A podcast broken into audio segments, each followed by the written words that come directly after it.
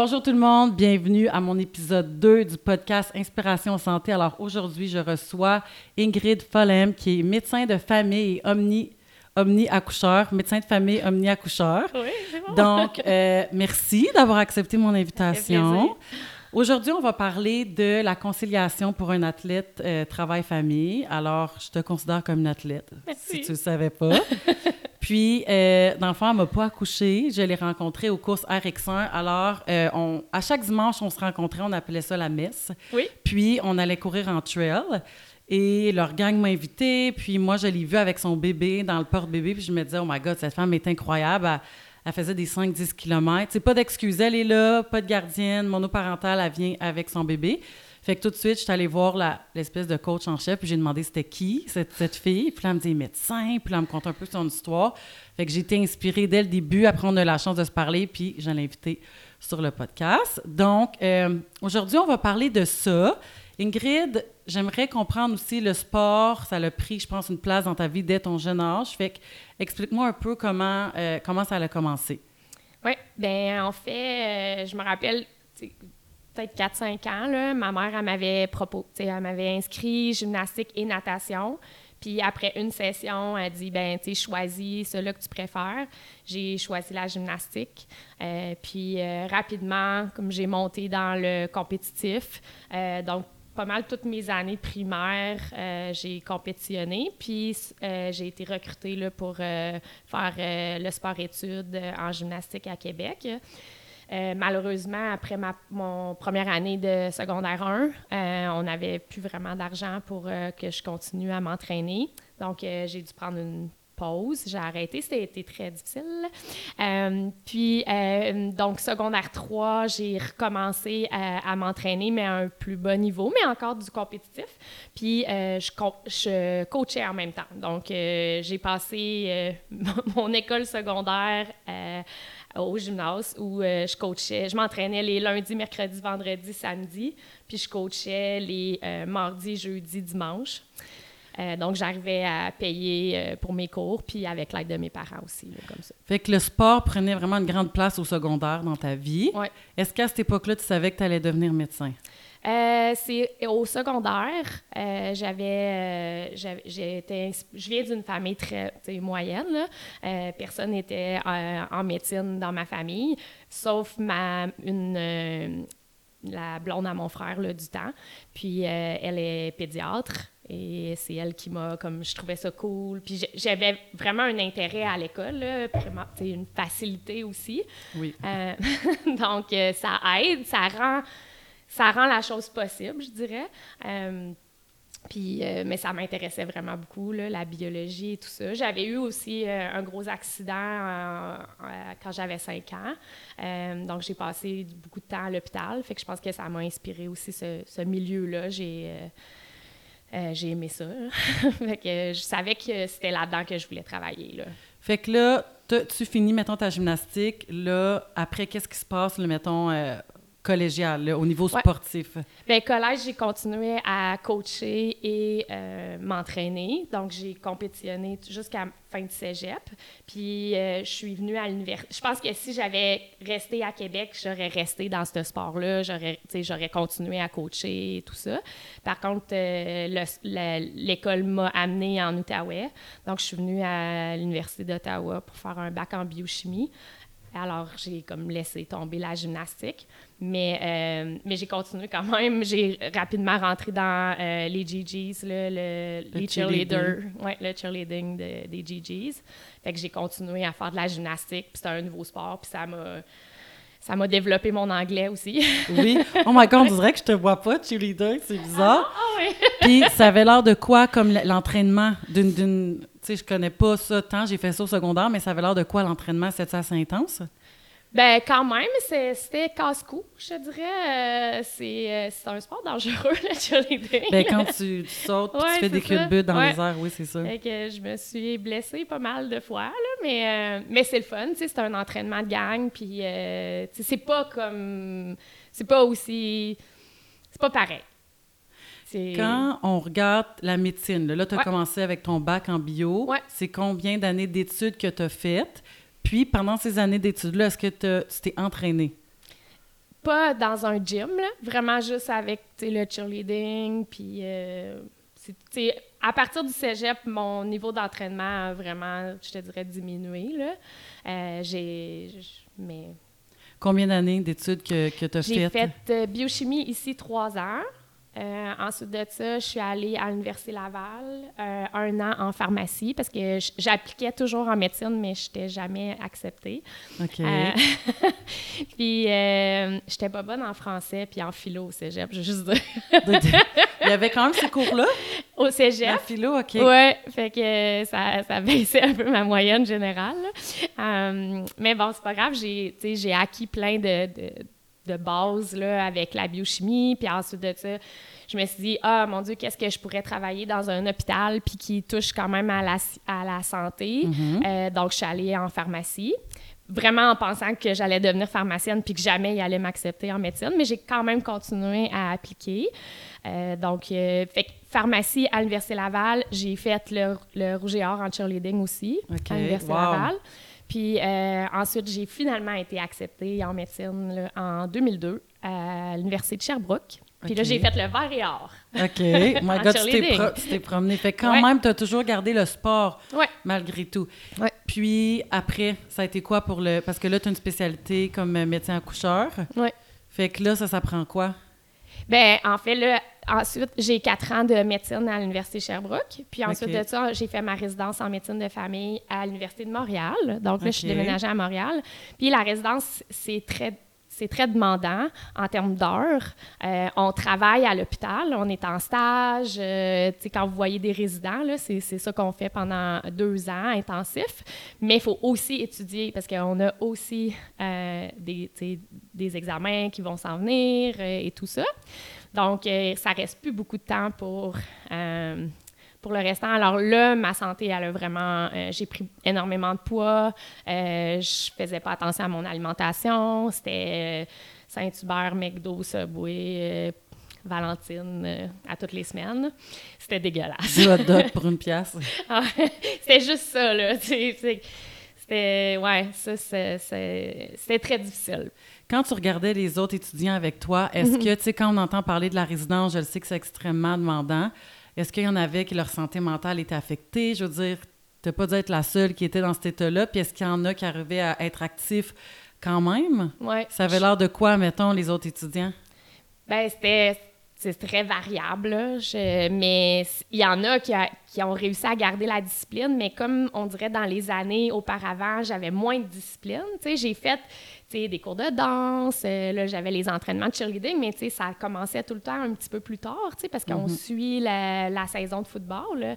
Euh, fait que c'était pas aussi régulier, routinier, j'avais pas euh, des aussi bonnes habitudes de vie que maintenant. Fait que c'est plus difficile, je trouve, euh, au niveau de la motivation. Là. Oui, Euh, effectivement. ouais. Ton horaire, c'est ça, c'était plus Ouais, décousu à ce Je moment-là. connaissais pas l'importance du sommeil, de l'alimentation, de bien bouger. euh, c'est venu avec le temps, ça. J'aimais La raison pour laquelle je faisais du sport, c'était parce que j'aimais ça. Mais avec les années, j'ai découvert que j'en avais besoin. Oui. On dirait qu'on le réalise plus dans la trentaine Mm. que dans la vingtaine. Ouais, Là, euh, tu t'en viens ici, à la, cli- à, Ouais. à la clinique Delta Santé. exact. Euh, Explique-moi un peu après, comme, ouais, c'est parce que là, maintenant, on fait le même type d'entraînement, l'entraînement fonctionnel. Puis explique-moi comment tu t'es rendu là, puis pourquoi Ouais. tu t'es rendu là. Ben, j'ai essayé comme plusieurs, là, plein d'abonnements ici, euh, euh, Gym Max, euh, Énergie. Attention, on euh, n'aime pas mon ouais. gym, là. Non, non mais tu sais, j'ai- j'en ai essayé plein. Euh, prendre, un, un abonnement, puis qui reste, tu sais, j'ai perdu de l'argent énormément. Ils ont fait de l'argent avec moi, c'est sûr. Mhm. Euh, mais tu sais, la motivation, je j'arrivais pas à la garder.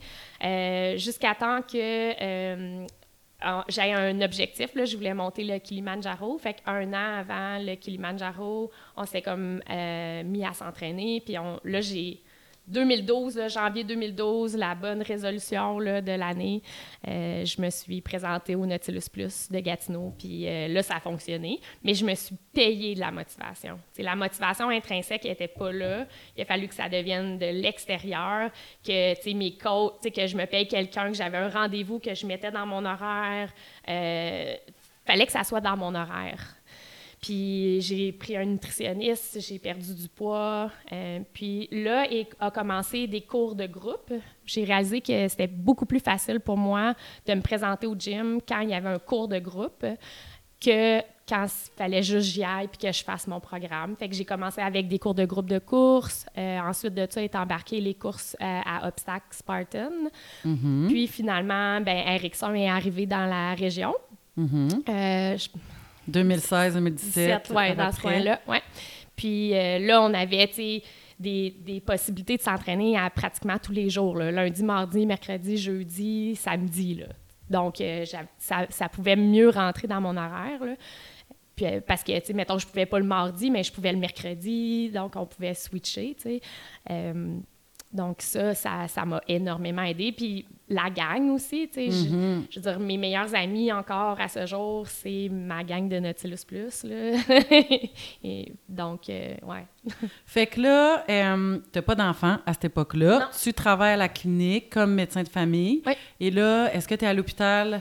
Ça fait combien de temps que tu es à l'hôpital de garde pour accoucher? Euh, depuis que je suis arrivée dans la région, fait que moi, j'ai commencé à pratiquer en 2008. OK. Et puis, euh, on- mon horaire, là, je fais entre trois et quatre journées à la clinique Mhm. euh, où je vois mes patientes qui sont enceintes. Puis, euh, je, vois aussi, je fais aussi de la médecine familiale. Mhm. Et puis, j'ai des, je fais du sans rendez-vous à cette clinique-là aussi, donc, tu sais, les cliniques d'urgence. Euh, je participe à cette garde-là, puis je participe aussi à l'hôpital, donc euh, à peu près un 12 heures par semaine où euh, pendant 12 heures, là, je fais les, les, je, vois les patientes qui se présentent à l'hôpital pour accoucher ou pour autres problématiques. Puis aussi à l'hôpital, on fait la tournée. Une fois que vous- les mamans y ont accouché, puis les Mhm. bébés, ben, tu sais, euh, ils restent là, 24-48 heures à l'hôpital. Donc, j'ai aussi ça à rentrer dans mon horaire. Là. Ouf, on dirait que je suis comme essoufflée pour toi. Fait que là, à chaque semaine à peu près, tu es à l'hôpital 12 heures. Ouais. Puis là, là-dedans, tu dors pas. Là. C'est, Euh, pas beaucoup. c'est de nuit, de jour. C'est toujours la même horaire ou ça non, dépend? ça, j'ai fait... euh, là, je suis dans une straight de nuit, là, ces temps-ci. Là, donc, euh, j'ai fait jeudi dernier, la nuit jusqu'à vendredi. J'ai fait le dimanche de, la- de l'Action de grâce là, jusqu'au lundi. Puis là, ce soir, je suis encore de garde là, euh, de nuit. De nuit. j'ai hâte de faire des jours. OK. Wow. Fait Ouais. que là, là-dedans, maintenant, tu as un enfant, Oui, Elliot, oui. qui a deux ans. Oui. OK. Comment t'arrives, là, moi, je veux que tu nous expliques comment tu arrives à tout gérer ça parce que tu es monoparental. Mhm. Moi, je dis toujours aux clients, j'ai, tu sais, ça fait quand même longtemps que je suis entraîneur, puis l'empathie, à part avec le temps, avec les excuses, que je me dis, gars, responsabilise-toi, mais j'ai de l'empathie pour une clientèle, c'est les, les personnes monoparentales. Je suis maman, puis j'ai de l'aide, puis je me dis, si j'étais toute seule, oui, tu sais, on- on- on- il y a des choses qui arrivent, euh, sont malades, peu importe. Fait que là, tu vas vraiment nous inspirer. J'ai une grande clientèle qui nous écoute, qui sont mamans. J'aimerais savoir, ça a l'air de quoi ton horaire, comment tu t'organises et combien de jours, semaines tu t'entraînes? OK. Euh, j'ai beaucoup d'aide.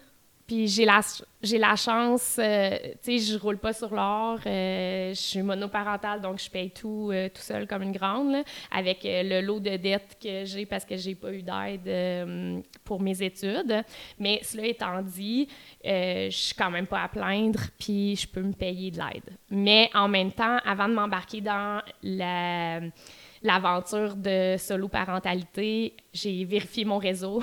Euh, je me suis assurée que j'avais des bons amis, que j'avais de la famille, puis que j'allais être capable de me payer euh, euh, de l'aide. Donc, j'ai quelqu'un à la maison.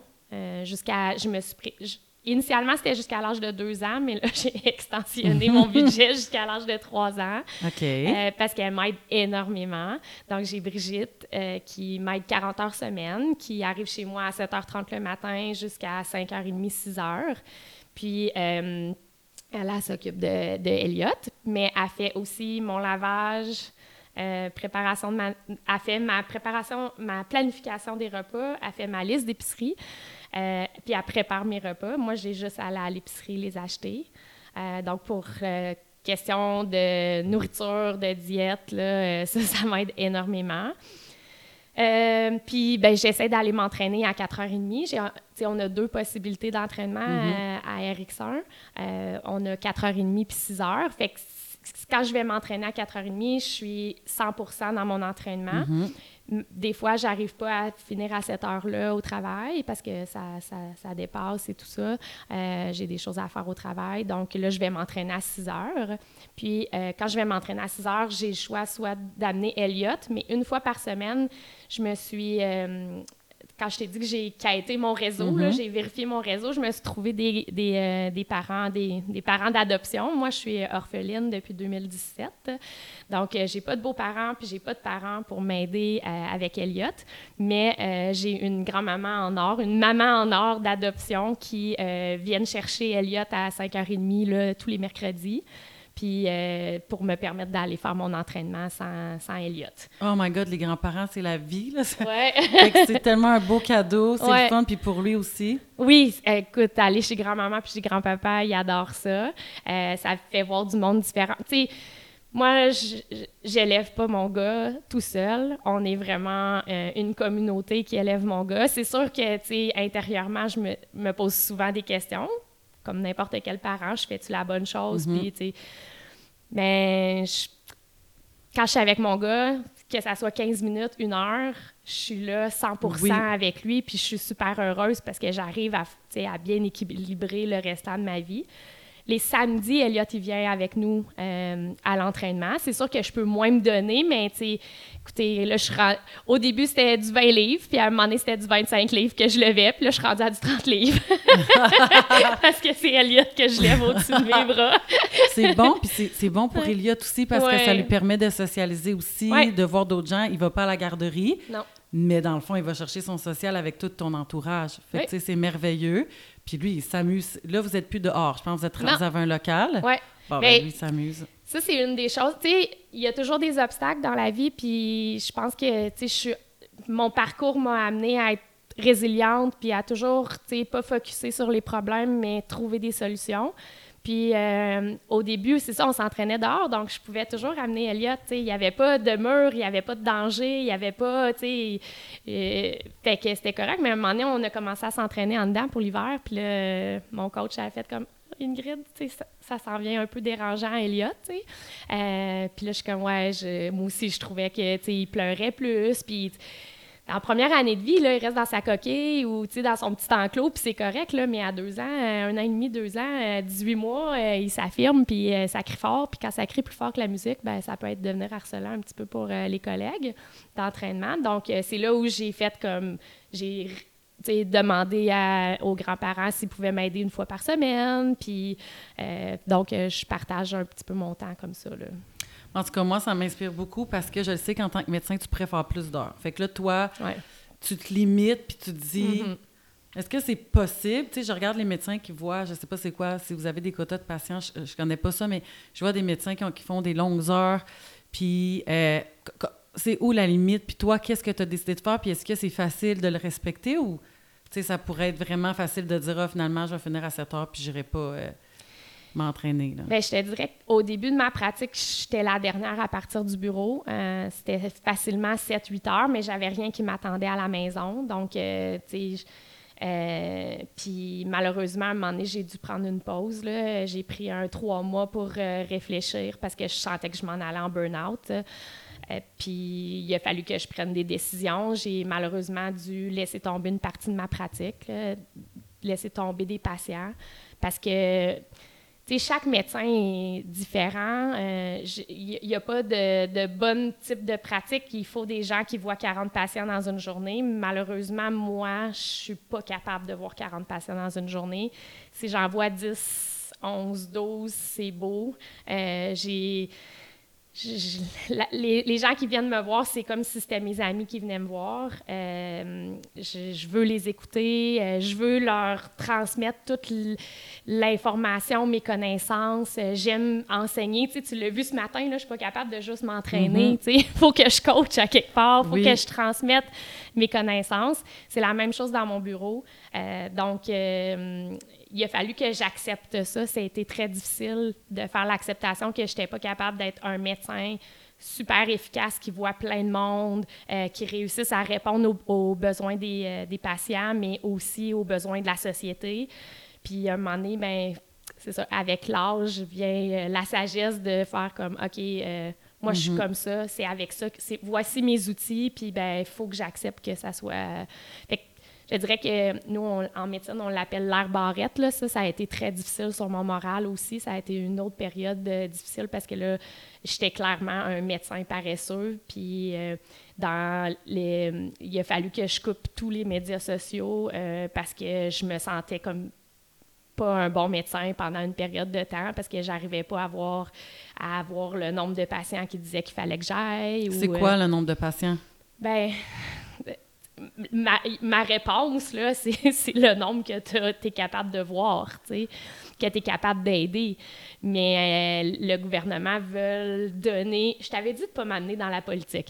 Mais, Vas-y, j'aime ça. le, le, gouvernement veut donner un médecin de famille pour chaque, euh, chaque patient. Euh, mais je pense pas qu'en ce moment, c'est possible. On est en manque d'effectifs. Euh, la médecine a grandement changé aussi. Les gens sont plus ont plus informés, euh, donc il faut déconstruire certaines, certaines pensées, certaines mm-hmm. pratiques. on a laissé tomber beaucoup la prévention pour le curatif. je crois vraiment qu'il faut revenir à euh, remettre le, préventif euh, dès l'éducation primaire. Là, donc, euh, bien bouger, mm-hmm. bien manger, bien dormir, puis de garder cet équilibre-là strict. Mais là, on va, je vais te couper de politique. Parlons-en de ça. Les clients qui viennent te voir là, je sais que tu as comme une plus petite clientèle. Mm-hmm. Les gens comme moi, on va dire, qui s'entraînent, qui mangent bien, est-ce que ces gens-là, ils ont des facteurs de protection? Moi, je ne vois pas les autres nécessairement. Là. Est-ce que c'est est-ce qu'on se retrouve à avoir des facteurs de protection que les autres n'ont pas? Puis est-ce que les autres, puis là, je ne sais pas si ça va être le cas de me répondre, ils peuvent engorger les services dans le sens, quand on parle d'obésité, de malbouffe, puis là, ça, ça part du parent de l'enfant. Ah puis après, c'est un cirque qui finit mm-hmm. plus, mais est-ce que ces, ces gens-là, tu sais, je parle pas de cancer, là, mais est-ce que ces gens-là, si si, mettons, les médecins prescriraient l'activité physique. Fait que si ça deviendrait une prescription, puis que nous, les entraîneurs, on pourrait entraîner, puis que ça soit euh, déduit des assurances, peu importe que ça soit couvert. Est-ce que si les gens ne paieraient pas pour ce service, est-ce que tu penses que là, le, système serait moins engorgé? Bien, c'est N'importe quel type de prévention est toujours plus payant puis efficace que du curatif ça ça ôte pas tous les risques. Il n'y a rien de noir ou blanc en médecine ou dans la vie en général. Euh, donc, c'est pas parce que euh, je dors bien, je mange bien, euh, je bouge bien que je vais pas avoir un cancer. Ou, Il mm-hmm. reste d'autres critères. Mm-hmm. Il y a la pollution, l'environnement, la génétique, il y a plein de choses. Mais est-ce qu'on peut contrôler plus? Mais c'est ça. Le but, là, c'est ce que, ce que les outils que tu as, qui sont disponibles à tout le monde, euh, est-ce que ça, tu les mets à profit pour euh, diminuer le risque le plus possible? Mm-hmm. Un des exemples, je suis bien contente des nouvelles recommandations sur les consommations d'alcool. Moi, je me sentais toujours mal de dire Oui, mais deux consommations par euh, vendredi, samedi, dimanche, c'est quand même beaucoup. Ben non, c'est pas beaucoup, mm-hmm. tout le monde fait ça. Hey, moi, là, je partais de loin, là. Là, au moins, bon, les, les recommandations vont dans ce sens-là, que si tu veux vraiment comme zéro risque relié à l'alcool, ben c'est zéro consommation. Une, risque, une, une consommation par semaine, tu, tu, tombes déjà dans le faible risque. Puis risque modéré, ben là, on est... On, mm-hmm. Beaucoup de gens consomment, puis je peux le voir, les clients déjà qui veulent perdre du poids qui arrivent, puis qui veulent pas toucher à leur vin. Ben c'est correct, mais si tu veux pas faire ce compromis-là, ça va être très difficile de t'aider fait que oui, ça peut freiner aussi la perte de poids puis tout ça. Ouais. fait que là, si je comprends, tu m'as dit, il y a un trois mois que tu as dû te remettre en question puis tout ça, que ça filait pas. C'était autour de 2009, là. OK. Ouais. Puis là, comment. Mais toi, tu as choisi d'avoir une vie équilibrée? Mm-hmm. Moi, je pense que c'est ça. Puis ça fait que tu as un médecin qui est plus disponible, plus à l'écoute, qui est capable d'aider. Parce que si. mes patients vont pas dire plus disponible, par exemple. Plus à l'écoute. plus à l'écoute, peut-être, mais plus.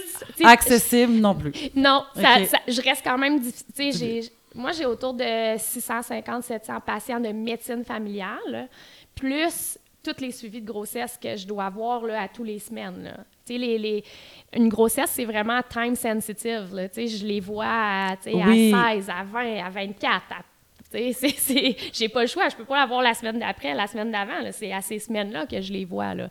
Donc, euh, j'ai pas sais, moi, partir deux semaines en vacances, là, c'est tout un chariot, là. Parce qu'il faut que je trouve quelqu'un qui voit mes grossesses. faut que, tu sais... Euh, donc, ouais, il y a ces petits, mais c'est tellement une belle population. Puis J'ai tellement l'impression de, pouvoir transmettre tout mon savoir euh, avec cette population-là. Fait que ça, c'est mon bonbon. C'est important quand tu as une job que tu aimes. Il y, a des, y a des côtés de ma job que j'aime moins, mais il y a Mhm. des côtés que, tu sais, ah, OK, ça, c'est mon petit bonbon aujourd'hui. Je pense qu'on a tous des côtés Ouais. qu'on aime moins. Ouais, Mais en ouais. tout cas, bravo d'avoir mis tes limites. Ouais, mais Tu c'est. sais, nos médecins, il faut qu'on les garde. Je pense qu'on voit pas. Puis la personne qui roule le trip de toi, comme tu sais combien de temps qu'elle va rouler comme ça. Puis Mais peut-être qu'elle est capable. C'est ça. la- Tu sais, faut que j'a- faut, on connaît chacun nos limites. Fait que C'est- je trouve juste ça plate qu'on essaie de mettre tout le monde dans la même boîte, en médecine aussi. Euh, Puis je trouve effectivement, qu'on on peut pas se mettre la moitié d'un médecin à dos parce qu'il fait pas, il est pas un médecin au complet. Mhm. Comme on en a tellement de besoin, Exact. protégeons notre santé mentale à nous aussi. C'est fou les statistiques là, chez les médecins. Là. Donc, euh, moi, j'ai décidé de, de, de, de rapetisser mes après-midi pour justement partir plus tôt, puis avoir du temps avec Elliot, puis pouvoir continuer à faire mes entraînements. Est-ce que tu en vois des médecins qui souffrent, sans, sans nommer de nom, mais qui, qui souffrent par en dedans, qui ont, qui ont- qui sont pas en santé, puis que, qui veulent aider les autres? Parce qu'il faut pas oublier, là, avant d'aider les autres, moi, je dis toujours, j'ai comme une maladie mentale avec ça. Tu sais, j'entraîne. La seule chose que je fais, je fais toute la gestion, mais je fais encore du privé. Je, fais des séances un pour un et je suis incapable d'entraîner quelqu'un si je me suis pas entraînée. Fait que c'est comme si avant de prendre soin de quelqu'un, il faut que moi, j'ai pris soin de moi, puis moi, c'est en m'entraînant. Fait que ça, c'est c'est non négociable avec moi. Mais Là, c'est- je vois C'est ça. comme dans les avions. hein. Je- on le dit tout le temps, là, cette, cette, euh, cette analogie-là. là. Mets ton masque à toi avant Mhm. de mettre celui à tes enfants puis ton voisin. Ça va de soi, là. Ouais, c'est une belle analogie. Ouais. J'avoue, mais est-ce que tu en vois? Ah, c'est sûr. OK. Mais c'est tellement tabou qu'on le voit, tu sais, euh, j'ai des groupes de médecins sur Facebook où, tu sais, ça va être des publications anonymes ou... euh, euh, mais oui, c'est sûr. Puis, statistiquement, on le voit, il y a plein de monde qui sont en train de lâcher la pratique euh, parce qu'ils sont épuisés, parce qu'ils ne savent plus comment euh, diminuer leur pratique, diminuer la charge de travail. c'est vraiment... ouais. Est-ce que tu es en paix avec ta décision Ouais, ouais. maintenant? Ouais. Je- mais je, je vais toujours, tu sais, on n'est jamais satisfait à 100 Fait que je vais toujours être dans la recherche de solutions. euh, J'ai toujours des plans pour euh, améliorer encore plus. Euh, moi, je suis vraiment dans la qualité de vie avant la quantité. Mhm. On- moi puis une de mes collègues, on appelle ça la cote du bonheur. là. Donc, tu sais, dans notre milieu de travail, on essaie toujours, tu sais, le, le- le bonheur avant l'argent, avant, avant tout, là. C'est tellement important. Ouais. C'est- tellement important. Puis c'est une belle leçon qu'on peut euh, donner à nos enfants aussi. Tu sais, moi, je me dis, peut-être que je passe moins de temps parce que je m'entraîne, mais quand je suis avec mon fils, je suis une meilleure maman, je suis une meilleure blonde. Je veux dire, des fois, j'ai juste besoin d'aller prendre une marche, là, puis dire, gars, quand je vais revenir, je vais être mieux. Ouais. Moi, j'ai choisi que c'était ma drogue, c'était ma médication. Ouais. Puis quand on dit qu'on en a besoin, tu sais, tantôt, hors d'onde, on s'est parlé que je suis blessée, puis que ça, quand tu es habitué d'avoir le- l'endorphine, puis la dopamine, puis tout ça, puis après, je sais pas, tu es comme en craving de tout ça, puis ça vient que nous, on a choisi ça. Ouais. Tu sais, les gens, c'est dur à comprendre pour ceux qui s'entraînent pas, mais quand tu t'entraînes, tu sais, tu commences, on dirait ça tente moins. Là, tu, tu, quand tu viens qu'à pogner ton high, puis après, même je me sens comme détendue, énergique, mais détendue en même temps, Ah ouais. plus posée. Euh, tu sais, ça va extrêmement du bien. Moi, c'est ma médecine. À moi. Ah, Puis, définitivement. C'est ma drogue. Euh, en fait, j'avais fait la réalisation un moment donné que après mes entraînements, là, si j'aurais déjà fumé du pot ou pris une drogue relaxante dans ma vie, là, je pense que ça ressemblerait à ça. Je suis comme... C'est- C'est comme ça dans mon cerveau. Alors qu'avant mon entraînement, c'est comme... Faut que je fasse ça, faut que je fasse ça, faut que je fasse ça, faut que je fasse ça. C'est tout le temps en train de spinner je vais à mon entraînement, je décroche, c'est lourd, c'est difficile, puis après ça, c'est comme... Mais on dirait que c'est dur à croire parce que quand j'ai accouché, je me disais, mais comment les infirmières, ils pesaient sur le piton, puis il y en a une qui arrivait, on dirait que j'étais comme quasiment stressée. Le médecin arrivait, comme, comment tu fais pour être calme? Comme toi, quand tu es à l'hôpital dans ton 12 heures, tu te sens sur 10, comment calme, comme tu j'imagine que tu es rendu à l'aise. Pour toi, est-ce que c'est comme une autre journée à job? euh, tu sais, comme, comme... Ben ça, je pense que, pour moi, là, je réponds pour moi. C'est sûr que dans des situations euh, de stress, je... On dirait que de, de baisser le ton, euh, d'être plus calme, ça ramène tout le monde, tu sais. Fait que je suis pas tout le temps comme ça, mais la plupart du temps, j'essaie de, de prendre des grandes respirations, de prendre du temps, de réfléchir pour que chaque, chaque action, tu sais, même des, des fois, c'est- ça va dans toute notre formation. Là. Tous les actes qu'il faut que je fasse sont réflexes. Là. Les- on les a entraînés, on surentraînés. Là. Mais je parle en termes de- d'anxiété. Il y a une raison pour laquelle je fais ça. Puis je pense que dans les situations d'urgence, ça, ça va. Là. Toi, toi, tu te sens correct. Quand Ouais. tu arrives à l'hôpital, ton 12 heures, tu dirais que ton anxiété est sur 10. Mais mon anxiété, la problématique, c'est pas par rapport à la médecine. Malheureusement. Euh, c'est plus, euh, je vais manquer de sommeil, euh, mon alimentation ne sera pas aussi régulière. pendant 12, tu sais, cette journée-là, je ne peux pas aller m'entraîner.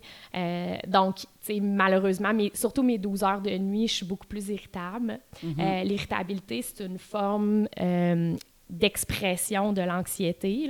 Donc, je trouve ça difficile pour, pour mes infirmières qui, des fois, malheureusement, se font répondre plus sec par moi. Puis, tu sais, je, je vais m'excuser après, puis je vais, euh, tu sais, je vais devoir marcher sur des œufs ou, euh, tu sais, je me sens mal, j'en pleure. là. Mais c'est, c'est, c'est comme ça que je gère malheureusement mon stress. Puis, je le vois beaucoup plus sur les nuits que sur les jours parce que Mhm. je suis pas capable d'avoir ma routine. Ouais. Puis on est dur sur nous, je trouve, quand, quand tu as un horaire d'entraînement, quand tu y vas pas ou que ça marche pas comme tu veux, tu sais, tu, tu deviens frustré quand tu es habitué de dormir. Moi, je trouve quand tu feel like a million bucks, on dirait quand, quand tu le sais que tu es bien puis quand tu es optimal, quand tu files pas, tu le sais, tu le sens. Puis on recherche toujours d'être comme à la, la perfection, bien dormir, bien manger. Ouais. J'essaie d'aviser les gens, tu sais, aujourd'hui, je peux aller m'entraîner, ou, hey, tu sais, ça fait 12 jours de suite que je travaille, ou, tu sais, j'essaie de, de- On applique des choses, mais même à 43 ans, on a encore, des petits moments plus difficiles. Parlons de sommeil. Comment Ouais. tu t'organises avec le 12 heures? Ça perturbe-tu un Mhm. peu? Utilises-tu la mélatonine? Ça a l'air de quoi ton... euh, Non, ben, je dors, je- moi, je dors bien. J'ai la possibilité. Ça, ça a été quelque chose que je pense que je suis borderline narcoleptique, là. Tu sais, je peux m'installer dans le coin, là, puis je vais, je vais m'endormir sur le plancher, là. Fait que toi, Euh, tu tombes endormi, tu touches ton oreiller, puis tu Ouais. dors déjà. OK. Ouais. Fait que j'ai cette facilité-là. C'est sûr que quand je. Si je suis anxieuse ou il est arrivé quelque chose, ou dès que je sais qu'il y a une patiente qui va m'appeler dans une heure, je vais pas dormir, mais je vais être quand même capable de, de, décompresser et relaxer. Euh, mais euh, mais tu sais, à la maison, je vais récupérer, puis je récupère bien. Ce qui m'aide pour les courses de RX1 de 24 heures. Oui. Parce que je suis capable de. Tu sais, j'ai un bon, euh, j'ai un bon beat, là, je suis capable de, de performer pendant 24 heures sans problème, parce que je le fais souvent. Oui, c'est ça. Mais ton, Ouais. ton sommeil, c'est plus la journée que tu es de garde. Sinon, le reste, ça va. Oui, c'est ça, exactement. Ça vient changer, là, avec, comme n'importe qui qui travaille sur des chiffres. Tu, tu, dois le voir avec tes clients qui Oui, travaillent sur des chiffres. épouvantable. C'est difficile, ça n'a pas de bon sens d'intégrer une routine. Là. La, la nutrition, parle-moi donc de ta nutrition. Ouais. Euh, ben, avec l'aide de Brigitte, là. Merci, Brigitte. Merci Brigitte. Euh, ça, ça m'aide énormément parce que sais, on décide des bonnes, des bonnes recettes, puis c'est tout le temps de la nourriture faite maison, puis je pense que ça va de soi.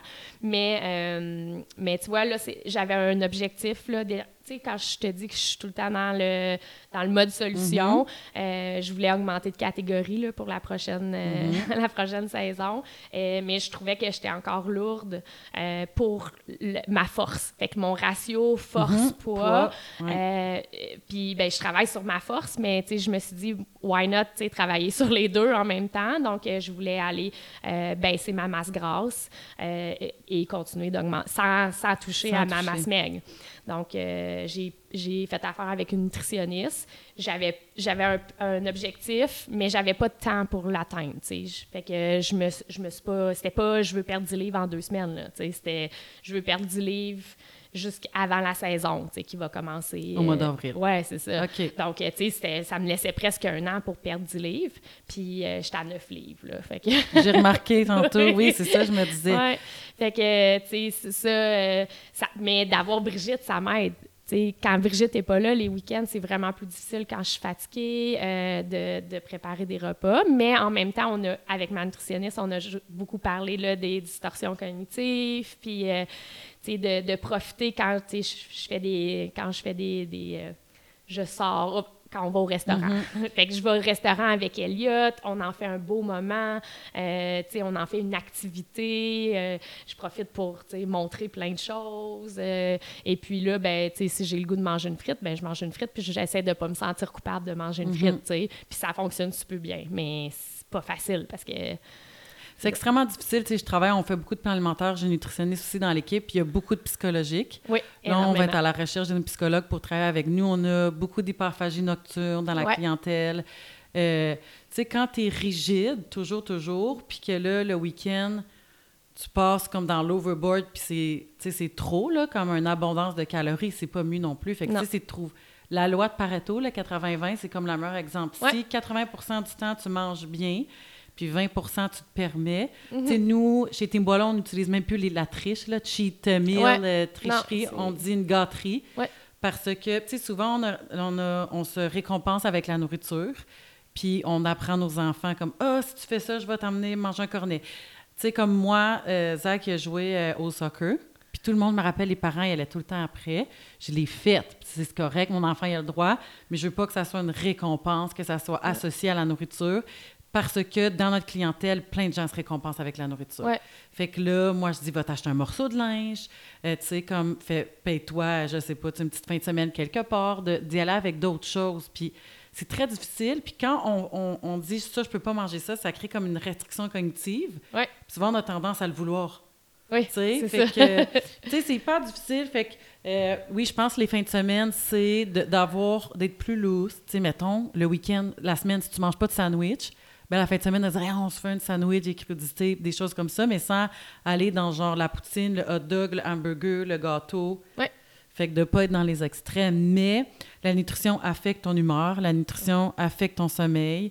Je pense qu'avant de mettre un pied dans le gym, tu dois savoir si ta nutrition est correcte. Puis, tu sais, comme tu dis, il y a des athlètes, quand on est dans le niveau où est-ce que toi, tu t'en vas, euh, qu'il y a de la course, que tout ça, c'est sûr, il faut que tu sois dans un pas qui est optimal aussi. Ouais. Tu sais, là, il y a beaucoup de... Tu sais, t- si on parle de... Là, les gens vont être comme, ils parlent de quoi, là? Mais tout ce qui est avec le poids du corps, ben ça va être plus facile pour l'autre qui est plus légère.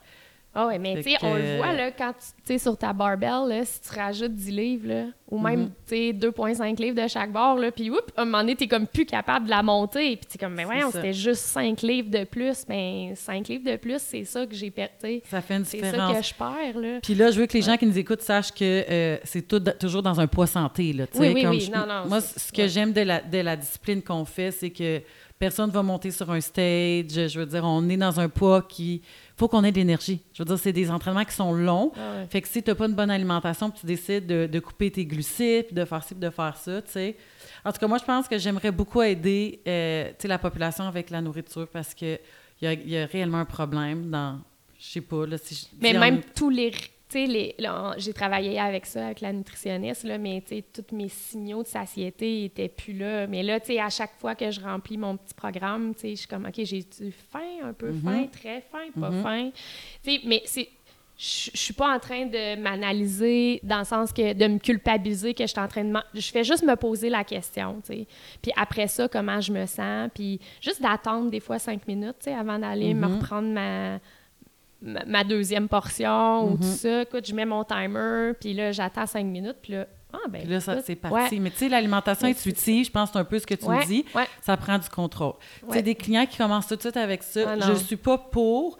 Puis quand tes signaux sont un peu bousillés, là, fait qu'habituellement, tu es supposé d'arrêter quand tu n'as plus faim, puis de manger. Tu sais, la faim, là, c'est comme si tu avais un creux. Là. Les gens, ils savent même plus c'est quoi. Tu sais, puis être plein, bois 10 verres d'eau, là, pèse sur ton ventre, je veux dire, tu vas, tu vas sentir que tu es plein, mais les gens sont plus à l'écoute. Fait que le but quand on veut perdre du poids, c'est de retrouver ça. Ouais. Puis d'être à à l'écoute.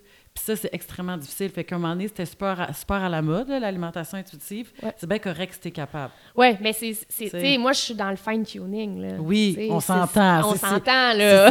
C'était rendu en perfo, là. C'est Oui, c'est performance. ça, c'est- exactement. Là. Tu sais, je suis vraiment en nutrition sportive. là. c'est- complètement Donc, différent. Oui, oui, oui. C'est pas comme ma perte de poids que j'ai faite là, il y a- en 2012. Là. On, est, tu sais, on est ailleurs. Là. Mais, mais malgré, je vais juste revenir Oui, là-dessus, là, parce que des fois, tu sais, ah, mais je sais qu'est-ce qui. Tu sais, moi, je me suis payé une nutritionniste pour la motivation. Parce qu'elle veut, veut pas, tu sais, faut que j'y donne. Tu sais, j'ai un rendement à donner Uh-huh. quand il y a quelqu'un. des comptes à rendre. Oui, c'est sûr que ça coûte de l'argent, puis c'est là où je suis, tu sais, forte. Je suis chanceuse de, de, de la qualité de vie que j'ai, tu sais, puis je comprends les gens qui n'ont pas l'argent nécessairement, mais c'est, te- tu sais, quand on a un objectif, de regarder, OK, mais si, si je fais plus de nourriture parce que j'ai un plan, parce que je suis mieux préparée, mais je vais faire moins de restos, je vais économiser de l'argent. Tu sais, il faut voir aussi, tu sais, euh, où on va économiser dans notre nouveau processus. Puis, euh, puis moi, de me payer une motivation extrinsèque, tu sais, c'est ça qui m'amenait à progresser. Parce que les connaissances, là, j'ai un bac en biochimie, puis je suis médecin, là, je le sais c'est quoi des calories, puis... Ouais, mais il y a une différence Oui. entre le, le connaître puis l'appliquer. Mais exactement, C'est ça. Tout à fait. sais. Et, à un moment donné, je suis comme, moi, j'arrive pas à la perdre, ma livre, dans ma semaine, mais tu sais, je mangeais un carré de chocolat par soir. Tu sais, c'était rien, là, un carré de chocolat, là. Mais au bout de la, li- de la ligne, c'était ça, là, mon, Ce que je réalise, malheureusement, c'est qu'on n'est pas égal face aux calories. Comme moi, je regarde la bouffe puis j'engraisse pas. Je veux te dire, tu sais, puis il y Oui, en a des fait. clients qui, comme, vraiment, ils mangent pas tant. Fait que, tu sais, Ouais. C'est- comme, je, dis tout le temps, je- j'aurai pas d'ange, je suis faite de même. Puis, tu sais, je, je m'accepte comme j'aurai pas les cheveux épais. Tu sais, à un moment donné, Ouais. faut qu'on apprenne à se connaître. Puis, moi, ça, je peux pas le manger. D'où le, le plan fait pour tout le monde, là, ça existe pas. Ça existe pas du Non, tout. Fait que suis pas le plan de ton sois- ami. C'est ça, faut que tu sois personnalisé, c'est individualisé, c'est... Ouais. Mais nous, en ce moment, on est dans un. un- la pandémie, on n'a pas été super occupés, mais là, on est directement touché. Euh, je trouve ça extrêmement difficile. Tu sais, je partage ça avec toi dans le sens qu'on est le service qui se fait couper. Le panier d'épicerie est cher, le gaz Ah est ouais. cher. Et on dirait que tu n'arrives pas à économiser. Les gens, euh, c'est extrêmement difficile. Puis on est un service de luxe. Ouais. Mais comme tu l'as dit, c'est un investissement. Si tu t'achètes un morceau de linge, il sort à quoi après? Je veux dire, ça, nous, tu sais, on a des contrats de six mois, mais après, tu vas, tu vas avoir appris, tu sais, on ne te donnera pas du risotto en poudre, c'est de la vraie bouffe.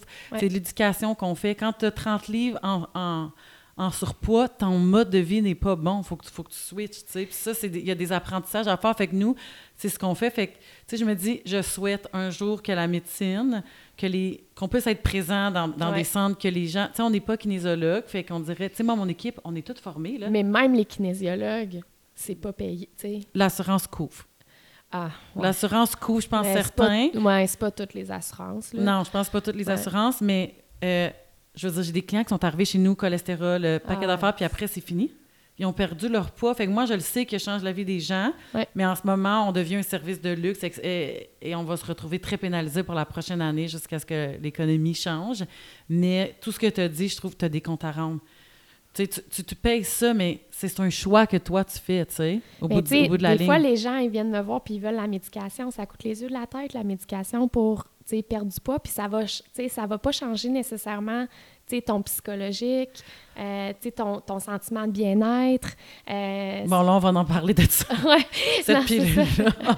Mais, tu sais, je trouve ça triste, tu sais, puis j'essaye, mais, tu sais, en même temps, je me dis, ah, mais, je suis un peu, euh, je veux tellement miser sur les bonnes habitudes de vie, puis je me dis, ouais, mais cet outil-là, il est là, fait que, tu sais, je veux pas leur... Mhm. Mais les études, là, tu sais, les études qui ont été faites avec ces médicaments-là pour obtenir les, euh, les, euh, les approbations de Santé Canada sont faites avec des programmes de nutritionnistes puis d'entraînement en même temps, fait que, tu sais, c'est comme pas juste la médication, des fois, là, qui fait le tout, là, tu sais, ils sont, ils sont encadrés, ils ont une motivation extrinsèque, tu sais, juste de voir quelqu'un, ah, c'est... euh, Parce que si tu prends ça, puis tu as mal au cœur, puis tu vomis, puis tu manges pas, mais qu'après, là, que tu l'as repris la pilule, tu n'auras pas mieux appris à manger. Ah, mais Fait que dès- tu vas revenir. dès qu'on l'arrête, tu sais, ça, c'est prouvé, là. Fait que c'est c'est à vie, mais ça coûte, ça coûte cher. Mais donc, c'est, tu sais, permets-toi donc, pendant la prochaine année, de mettre cet argent-là que tu mettrais là sur des services de luxe, sur la nutritionniste puis sur l'entraînement. Je sais que nos services sont plus chers à Gatineau, mais on offre un service personnalisé. Comme que je dis, si tu vas chez Acura versus, je ne veux pas nommer un autre nom,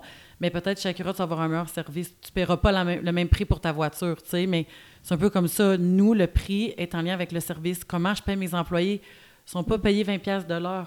si je veux les garder, mm tout balance. Mes employés, ils n'ont pas 14 ans. Puis, fait que c'est hyper difficile. Puis là, en tout cas, moi, je vais continuer à faire de la prévention. Puis c'est pour ça que je, veux recevoir des gens comme toi. Puis j'ai le podcast pour inspirer les gens à pas prendre la pilule.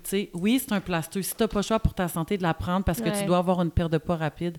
Oui, ben, c'est exactement ça. Mais, mais au bout du compte, tu sais, de de faire le processus où tu manges bien, tu dors bien, tu bouges bien. Je reviens toujours avec ces choses-là, mais un des exemples que je donne souvent à mes, par mes parents, là, comme ils savent comment c'est important, un jeune enfant qui se couche la routine, mm-hmm. ce cerveau-là, là, primaire, là, reptilien, euh, de base, là, il est encore là dans notre corps. C'est juste que là, ben, en vieillissant, on a construit, la matière blanche autour, puis là, on, ah, ben là, non, j'ai pas le temps de manger là, fait que, je vais manger un petit peu plus tard, mais, tu sais, le besoin de notre routine, de manger, dormir à heure régulière, il est encore là pour notre bien-être, Puis ça, on l'oublie parce que on, on est affecté par nos autres obligations. Mm-hmm. il faut revenir à cette routine-là si on veut donner, si on veut optimiser l'effet de notre corps. Puis l'alimentation, l'exercice, le sommeil, ça va avoir non seulement un effet sur les maladies cardiovasculaires, sur le mhm. cancer, mais aussi sur toute la santé mentale. Mhm. Si tu tombes en dépression là, pendant un an, puis qu'on te coupe de 20% ton salaire, là, ben, tu sais, tu seras pas plus gagnante. Fait que, mhm. tu es mieux de voir que, ouh, je suis en train de tomber, là, ouh, OK, là, je vais aller me payer une petite motivation extrinsèque, là, pour pouvoir garder puis rester, être utile puis me sentir, tu sais, parce que la dépression, tu sais, puis tu tombes en arrêt de travail, là, mais ça affecte ta, comment tu te sens, ton mhm. estime de toi, euh, tu te sens pas une bonne mère, tu te sens pas un bon employé, tu te sens pas une bonne blonde. Là, je parle au féminin, là, mais c'est la même chose pour mhm. les hommes. Là. Euh, donc, des fois, il faut le, cet argent-là que tu vas donner là, et va t'empêcher de tomber dans... Exact, c'est un facteur de protection, tu sais. J'aimerais qu'on finisse euh, le podcast par parler de l'anxiété. Ouais. c'est un sujet, tu sais, je, je, fais de l'anxiété. Je sais pas si on peut dire comme je vais vivre avec ça. Moi, je le vois comme un, un de mes. Ça m'a apporté où je suis parce que mon anxiété, maintenant, je l'utilise euh, positivement. Je, travaille encore là-dessus. Mais parlons, je sais pas si tu peux m'en parler, parler un peu de médication, puis de, qu'est-ce que, si les gens veulent pas prendre de médication, euh, qu'est-ce qu'on peut faire euh, sinon? Tu sais, moi, quand j'ai vu mon médecin, je, je voulais, là. Tu sais, je veux dire, j'avais essayé, j'avais 35 ans, j'ai jamais pris de médicaments de ma vie. Tu sais, j'en ai parlé ouvertement, j'étais rendue là mais je fais autre chose. Je veux dire, quand tu fais tout à un moment donné, je sais pas, tu as peut-être besoin d'un petit coup de main chimiquement. Fait parle-moi donc un petit peu des trucs ou des, des, choses qu'on pourrait envisager pour les gens qui vivent de l'anxiété. Euh, ben, l'anxiété, en fait, on a des personnalités anxieuses, là, donc, euh, puis c'est un peu... Euh, les, boîtes à outils, est-ce qu'on a développé des bonnes boîtes à outils pour faire face à l'anxiété? L'anxiété, c'est un mode de survie, c'est... Euh, moi, je, j'aime beaucoup Sonia Lupien, là, donc allez lire Sonia Lupien par amour du stress, par exemple. Euh, donc, euh, l'anxiété, c'est ça qui nous permet, qui nous a permis de survivre dans l'évolution. on n'a plus des mammouths qui traversent la rue, là, mais on a plein d'autres types de, d'événements stresseurs. Puis, euh, ben, il faut apprendre à développer nos outils. Puis, nos outils qu'on avait au secondaire, euh, au cégep, à l'université, euh, comme jeunes parents, tout ça évolue. Donc, il faut toujours renouveler notre boîte à outils. donc, il faut. Moi, je trouve que la meilleure manière pour moi, c'était l'entraînement. Mais, mais un, un moment donné, c'est ça, dans mes années universitaires, j'ai eu euh, beaucoup de difficultés. Mais ma boîte à outils n'était pas, était pas euh, euh, bien développée.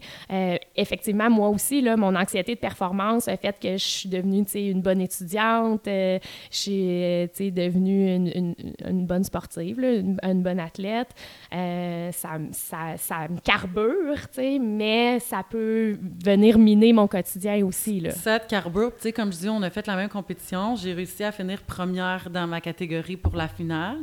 Puis je me dis, si j'avais été équilibrée, puis j'avais pas une anxiété, je serais pas arrivée première parce que je suis extrêmement performante.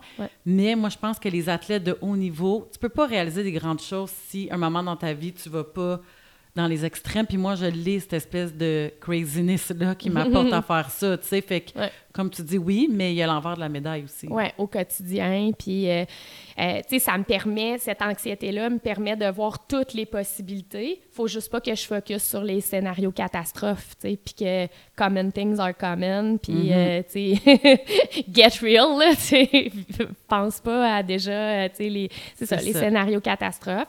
Donc, j'ai fait beaucoup de psychothérapie. j'ai fait deux bonnes psychothérapies. Je te dirais une pour apprendre à connaître pourquoi je suis comme ça, mhm. de où ça vient. Tu sais, je pense que c'est important de le faire au moins, en tout cas, quand on vit avec l'anxiété chronique, là, euh, de le faire au moins une fois, de comprendre c'est quoi les blessures de la petite fille à l'intérieur de toi. Mhm. Euh, puis, euh, mais, ouais, à ce moment-là, Ouais, j'ai commencé à être traitée aussi. Mais ça ça m'a pris du temps parce que comme n'importe qui, je veux pas avoir une, tu sais, je veux pas prendre un médicament, je veux euh, je veux trouver des solutions qui viennent de moi, mais euh, à un moment donné, il faut que tu, euh, tu, fonctionnes aussi. Là. Donc, mais le médicament, est-ce qu'on va être. est-ce que c'est comme on va vivre, on va faire la fin de notre vie avec ça en, se disant, une fois que tu l'as, le médicament, puis tu vois que ça fonctionne, tu as, un peu peur d'arrêter, là, on va se le dire. tu te dis comme, ouais. j'ai pas vraiment le goût de revivre ça, puis tu repenses à. Parce que moi, le médicament, je veux dire, je suis une fille qui est toujours en mode solution. Je suis pas, je jamais, je pas à la victime. Fait que moi, quand ça m'est arrivé, j'ai réalisé, il y a juste toi qui peux prendre soin de toi. Juste toi. Comme, qu'est-ce que toi, tu vas faire? Puis moi, la médication, elle, a aidé avec tout le reste. Mais après, là, je me sens euh, super bien. Mais après, c'est comme, ah, OK, là, faudrait que j'arrête. C'est...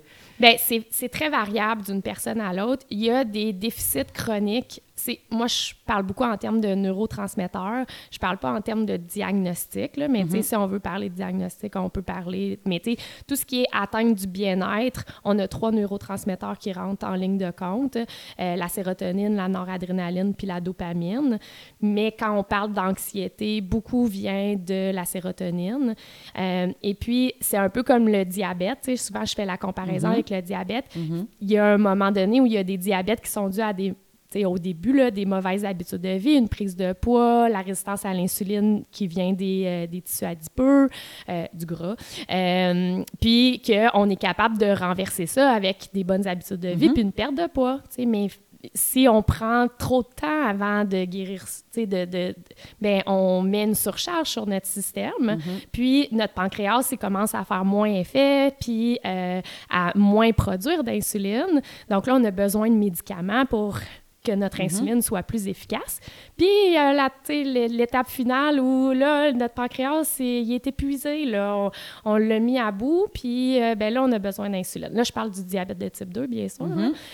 Donc, tu sais, on a cette ce continuum-là, mais c'est la même, même chose quand on parle de santé mentale, de, de, de, sérotonine, par exemple, si je prends juste cette molécule-là, dans le sens que euh, si euh, je, vis un stress ou j'ai une mauvaise nouvelle, euh, ma mère décède, euh, ben, c'est sûr que là, mes réserves de sérotonine vont pouvoir baisser. Je suis triste, je pleure, je mange plus pendant un certain temps, mais on passe au travers du deuil, puis ça mm-hmm. revient, puis je suis capable de refaire moi-même mes réserves de sérotonine, puis la vie continue.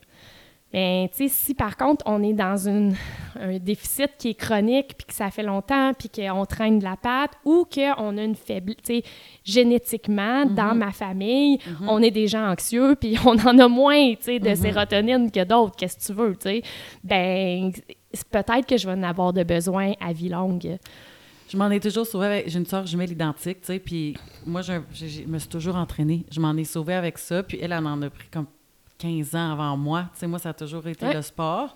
Mais là, c'était comme plus assez avec Émilie Boileau, l'entrepreneur. Puis là, mon vase, c'était comme plein, là. Mhm. t'sais, le, le presto allait sauter. Mais tu sais, c'est- dur d'accepter de, Ouais. de le prendre. Je- ça fait trois ans, puis là, je commence à l'accepter. Fait que Mais- de dire, Ça fait 20 ans que je prends des médicaments qui augmentent mes réserves de sérotonine. Puis, je veux dire, à toutes les 3-4 ans, je me dis, hey, là, j'ai fait de la psychothérapie, je mange bien, je dors bien, je bouge bien, let's go. OK, on essaie de l'arrêter.